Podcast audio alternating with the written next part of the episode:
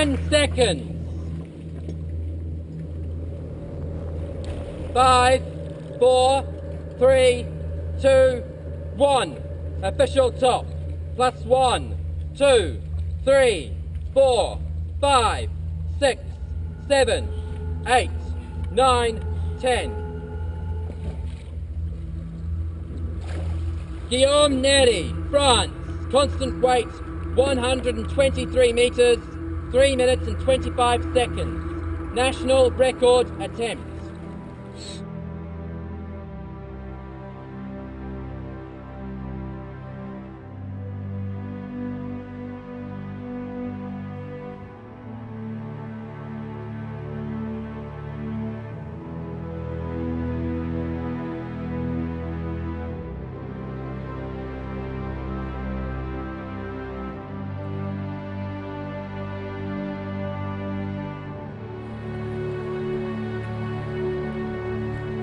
Seventeen meters.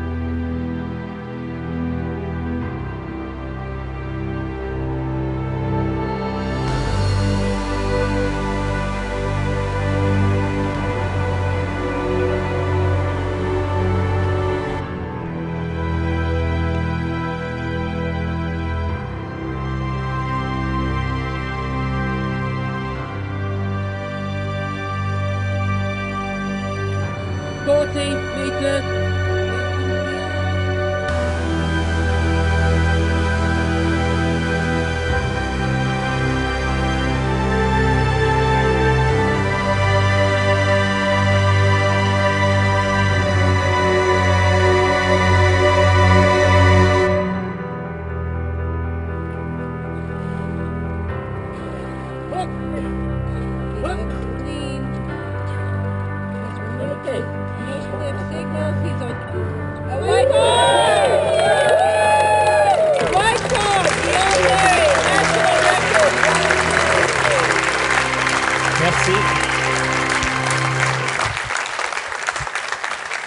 Merci. Beaucoup, merci pour votre accueil.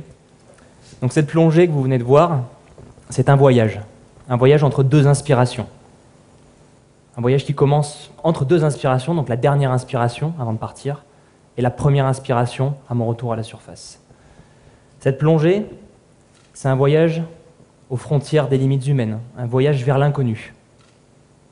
Mais c'est aussi et surtout un voyage intérieur, où il se passe tout un tas de choses, que ce soit physiologique ou mental. Et c'est ce pourquoi je suis là aujourd'hui parmi vous, pour vous faire partager ce voyage et vous amener avec moi.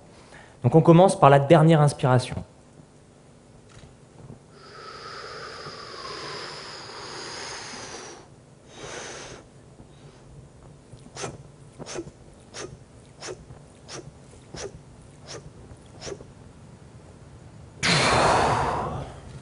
Dernière inspiration, vous avez vu, elle est lente, elle est profonde, elle est intense. Et je termine même par une manœuvre qu'on appelle la carpe, qui me permet d'emmagasiner 1 à 2 litres d'air en plus dans les poumons en comprimant cet air-là.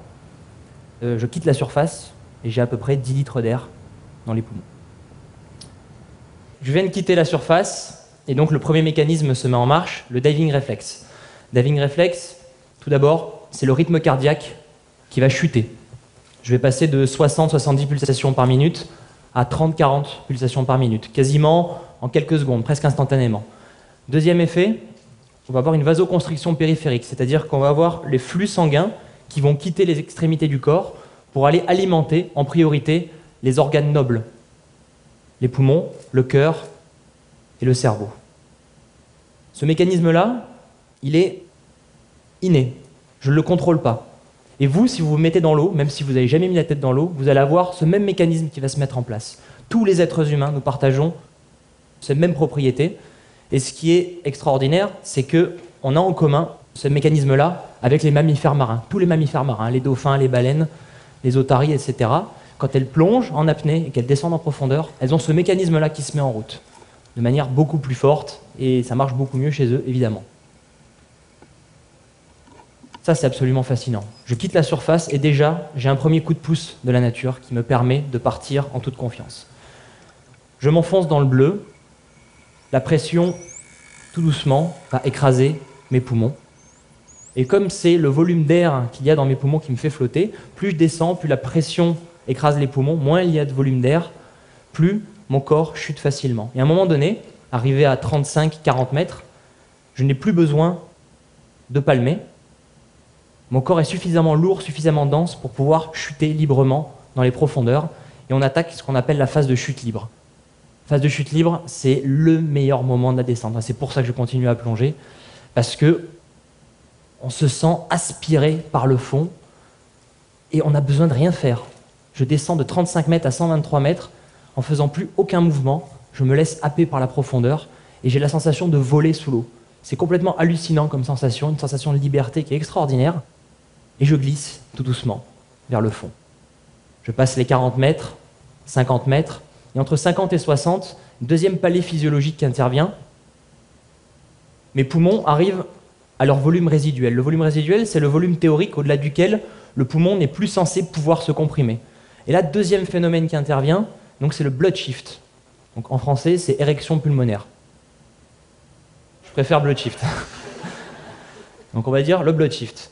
Shift, c'est quoi le mécanisme? C'est la paroi des poumons qui va se gorger de sang à cause de la dépression pour pouvoir se rigidifier et protéger toute la cavité thoracique de l'écrasement, pour éviter que les deux surfaces des poumons ne collapsent, se collent, s'affaissent. grâce à ce phénomène, qui a aussi en commun avec les mammifères marins, je peux continuer à me plonger. 60 mètres, 70 mètres, je continue à chuter de plus en plus vite, puisque la pression écrase de plus en plus mon corps. Et à partir de 80 mètres, la pression devient vraiment beaucoup plus forte et je commence à la sentir physiquement. Je commence à vraiment sentir l'oppression. Vous voyez à quoi ça ressemble C'est pas joli, joli. Hein le diaphragme est complètement rentré, la cage thoracique est rentrée vers l'intérieur. Et là, mentalement, c'est vrai qu'il il se passe un truc. On se dit, bon, là, c'est pas très agréable. Qu'est-ce qu'on fait? Alors, si j'ai mes réflexes de terrien, qu'est-ce qu'on fait quand on a une contrainte sur Terre, quand on a quelque chose de pas agréable? On a envie de résister. On se met en opposition, on lutte. Sous l'eau, ça marche pas, ça. Si on fait ça sous l'eau, on risque de se déchirer les poumons, on peut cracher du sang, faire un œdème, et la plongée s'arrête pour un certain temps même. Donc ce qu'il faut faire avec le mental, c'est se dire, la nature est plus forte, l'élément est plus fort que moi. Je laisse l'eau m'écraser. J'accepte cette pression et je me laisse faire. À ce moment-là, je donne l'information à mon corps, mes poumons, tout se détend, je lâche complètement prise et je me relâche totalement. Et là, la pression m'écrase et c'est pas du tout désagréable. Je sens même une sensation de cocon, je me sens même protégé. La plongée peut continuer. 80 mètres, 85 mètres, 90 mètres, 100 mètres. 100 mètres, c'est un chiffre mythique. C'est un chiffre mythique dans tous les sports, c'est un chiffre mythique, natation, athlétisme. Et ben pour nous aussi, pour les apnéistes, c'est un chiffre qui fait rêver tout le monde. Tout le monde veut un jour pouvoir aller à 100 mètres de profondeur. Et c'est un chiffre assez symbolique pour nous parce que les médecins, les physiologistes, dans les années 70, avaient fait leurs calculs. Ils avaient prédit que 100 mètres, c'était la limite, au-delà de laquelle le corps humain ne pouvait pas descendre au-delà. Ils avaient prédit que le corps implosait. Et puis, le petit français, Jacques Mayol, vous connaissez tous Jacques Mayol, le héros du Grand Bleu, est passé par là, et il a plongé à 100 mètres. Il a même plongé à 105 mètres. Donc lui, à l'époque, il plongeait en no limit, c'est-à-dire qu'il prenait un poids pour descendre plus vite et remonter avec un ballon, comme dans le film Le Grand Bleu. Aujourd'hui, en no limit, on va à 200 mètres. Moi, je vais à 123 mètres en utilisant la seule force musculaire. Et tout ça, c'est un peu grâce à lui, parce qu'il a bousculé les idées reçues, parce qu'il a balayé d'un revers de la main toutes ces croyances de la théorie, toutes ces limites mentales que l'homme est capable de se fixer. il a montré que le corps avait des capacités d'adaptation infinies. Je continue donc ma chute. 105, 110, 115, le front se rapproche. 120 mètres, 123 mètres. J'arrive au fond. Et là, je vais vous demander de participer un peu et de vous mettre un peu à ma place. Vous allez fermer les yeux et vous allez imaginer, vous arrivez à 123 mètres. La surface très très très très loin. Vous êtes tout seul. Il n'y a quasiment plus de lumière. Il fait froid, un froid glacial. La pression vous écrabouille complètement, 13 fois plus grande qu'en surface. Et là, je sais que vous êtes en train de vous dire, mais quelle horreur Mais qu'est-ce que je fous là Mais il est complètement malade. Eh ben non. Moi, c'est pas ça que je me dis quand je suis au fond. Quand je suis au fond, je me sens bien j'ai une sensation de bien-être extraordinaire. Peut-être parce que j'ai complètement abandonné toutes les tensions et que j'ai lâché prise. Je me sens bien et j'ai aucune envie de respirer. Pourtant, il y a de quoi, quoi être inquiet, vous l'admettez. Je me sens être un petit point, une petite goutte d'eau flotter au milieu de l'océan. Et à chaque fois, cette image qui me revient en tête, ce pale blue dot. Ça veut dire le petit point bleu pâle. C'est le petit point qu'on voit là, montré par la flèche. Est-ce que vous savez ce que c'est, ce petit point? Bah, C'est la planète Terre. La planète Terre qui a été photographiée par la sonde Voyager à 4 milliards de kilomètres de là, et qui montre bah, voilà, que nous, notre maison, c'est ça là, c'est ce petit point qui flotte au milieu du néant. Bah, c'est un peu ça la sensation que je, je ressens quand je suis euh, au fond à 123 mètres. Je me sens être un petit point, un grain de poussière, poussière d'étoiles, qui flotte au milieu du cosmos, au milieu du néant, au milieu de l'immensité. C'est fascinant comme sensation parce que je regarde en haut, en bas, à gauche, à droite, devant, derrière, et je vois la même chose. Ce bleu infini, très profond. Il n'y a nulle part ailleurs sur Terre, vous pouvez avoir cette sensation-là de regarder partout autour de vous et avoir cette même vision uniforme. C'est extraordinaire. Et à ce moment-là, il y a quand même sentiment à chaque fois qui remonte à moi, et c'est une sensation d'humilité. Je ressens beaucoup d'humilité quand je regarde cette photo. Et quand je me retrouve à cette profondeur-là, parce que je suis rien, je suis un petit bout de rien perdu dans ce grand tout. Et c'est malgré tout complètement fascinant. Je décide de repartir vers la surface parce que c'est pas ma place. Ma place, elle est là-haut, à la surface. Et j'entame la remontée. Alors la remontée, c'est assez... Euh, il y a un gros choc qui se passe à partir du moment où je décide de commencer la remontée. Tout d'abord, il faut fournir un effort colossal pour s'arracher du fond, puisque le, le fond m'a attiré à la descente, forcément, il m'attire aussi quand je veux remonter, donc il faut mettre deux fois plus fort. Puis, je suis percuté par un autre phénomène, la narcose. Si vous connaissez ce phénomène, la narcose, ce qu'on appelle l'ivresse des profondeurs. C'est un phénomène qui arrive chez les plongeurs bouteilles, mais qui arrive aussi chez les apnéistes, qui est causé par l'azote, qui se dissout dans le sang, et qui sème un peu le trouble entre la conscience et l'inconscient. Il y a plein de pensées qui viennent, à droite, à gauche, ça passe, ça virevolte, je contrôle plus rien. Il faut surtout pas essayer de contrôler, il faut laisser faire. On contrôle rien. Plus on essaie de contrôler, plus ça devient compliqué à gérer. Troisième truc qui se rajoute, l'envie de respirer. Parce que oui, je ne suis pas un homme poisson, je suis un être humain et l'envie de respirer me ramène à cette réalité. Donc à 60-70 mètres, l'envie devient présente. Et là, avec tout ce qui se passe là, ça peut être très facile de euh, perdre complètement pied et de tomber dans la panique. Et là, en ce moment-là, on peut se dire, où est la surface? Je veux la surface, je veux respirer maintenant. il ne faut surtout pas ça. Ne jamais regarder vers la surface, ni avec les yeux, ni avec le mental. Il faut rester, ne pas se projeter, jamais. Rester dans l'instant présent. Je garde le regard droit devant moi et la corde. La corde, c'est le lien qui me ramène à la surface. Et je reste concentré là-dessus, sur l'instant présent. Parce que si je veux me retrouver à la surface, je panique. Et si je panique, c'est fini. Le temps, du coup, s'accélère. Et à 30 mètres, ça y est, enfin, délivrance, je ne suis plus seul. Mes apnéistes de sécurité, mes anges gardiens me rejoignent. Ils partent de la surface, on se retrouve à 30 mètres et ils m'escortent dans les derniers mètres, là où potentiellement les problèmes peuvent arriver. Et à chaque fois, je me dis, quand je les vois, c'est grâce à vous, c'est grâce à eux que je suis là, c'est grâce à mon équipe. C'est une deuxième piqûre de rappel d'humilité. Sans eux, sans mon équipe, sans tous les gens autour de moi, l'aventure des profondeurs serait impossible. L'aventure des profondeurs, elle est collective avant tout. Et donc je suis heureux de terminer ce voyage avec eux parce que c'est grâce à eux que je suis là.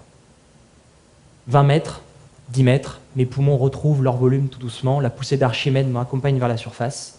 5 mètres avant la surface, je commence à souffler l'air pour pouvoir n'avoir qu'à inspirer dès que j'arrive à la surface, et j'arrive à la surface.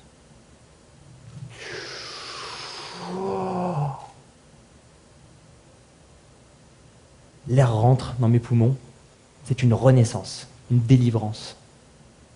Parce que oui, ça fait du bien. Le voyage est extraordinaire, mais oui, j'ai besoin de ressentir ces petites molécules d'oxygène qui reviennent alimenter mon corps. C'est une sensation extraordinaire, mais à la fois, c'est un petit traumatisme. C'est un choc pour l'essence. Vous imaginez Je passe de l'obscurité à la lumière du jour. Je passe du quasi-silence des profondeurs au brouhaha. Au niveau du toucher, je passe d'un toucher velouté, tout doux, de l'eau, à l'air, frotter mon visage. Au niveau du goût, au niveau de l'odorat, il y a cet air qui s'engouffre dans mes poumons. Les poumons se déploient aussi à leur tour. Ils étaient complètement écrasés une minute trente avant, et là ils se déploient. Donc tout ça, ça bouleverse quand même pas mal de choses. Il me faut quelques secondes pour venir à moi, pour être bien présent. Et pourtant, il faut que ça aille vite parce que j'ai les juges en face de moi qui sont là pour valider ma performance. Et je dois leur montrer que je suis en parfaite intégrité physique. Vous avez vu sur la vidéo, je fais ce qu'on appelle le protocole de sortie. À peine je sors de l'eau, j'ai 15 secondes pour enlever mon pince-nez, faire ce signe et dire I'm OK. En plus, on me demande d'être bilingue. Après tout ce que, après tout ce que je viens de faire, c'est pas sympa. Et une fois que le protocole est fini, j'ai le carton blanc des juges, et là c'est l'explosion de joie, et je peux enfin vraiment profiter de ce qui vient de se passer. Donc le voyage, là que je viens de vous décrire, c'est la version un peu extrême de l'apnée. L'apnée, c'est pas que ça, et c'est loin d'être que ça. Et depuis 2-3 ans, j'ai décidé d'essayer de, montrer un autre visage de l'apnée. Parce que quand on parle de l'apnée, souvent dans les médias, on parle que des compétitions, on parle des records. Et l'apnée, c'est pas que ça. L'apnée, c'est être dans l'eau, c'est être bien dans l'eau. Et l'apnée, c'est extrêmement esthétique, c'est très poétique, c'est très artistique. Alors on a décidé avec ma compagne de faire des films pour essayer de montrer un autre visage. Et pour vous donner envie, surtout, d'aller dans l'eau. Alors ces quelques images, je vais vous les montrer et je vais faire ma conclusion sur ces images.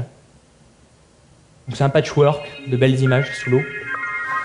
Et pour vous dire que si vous essayez un jour d'arrêter de respirer, vous allez vous rendre compte qu'arrêter de respirer, c'est aussi arrêter de penser. C'est calmer son mental. Notre mental, au XXIe siècle, il est mis à rude épreuve. On est surmené tout le temps, on pense à 10 000 à l'heure, on est agité en permanence.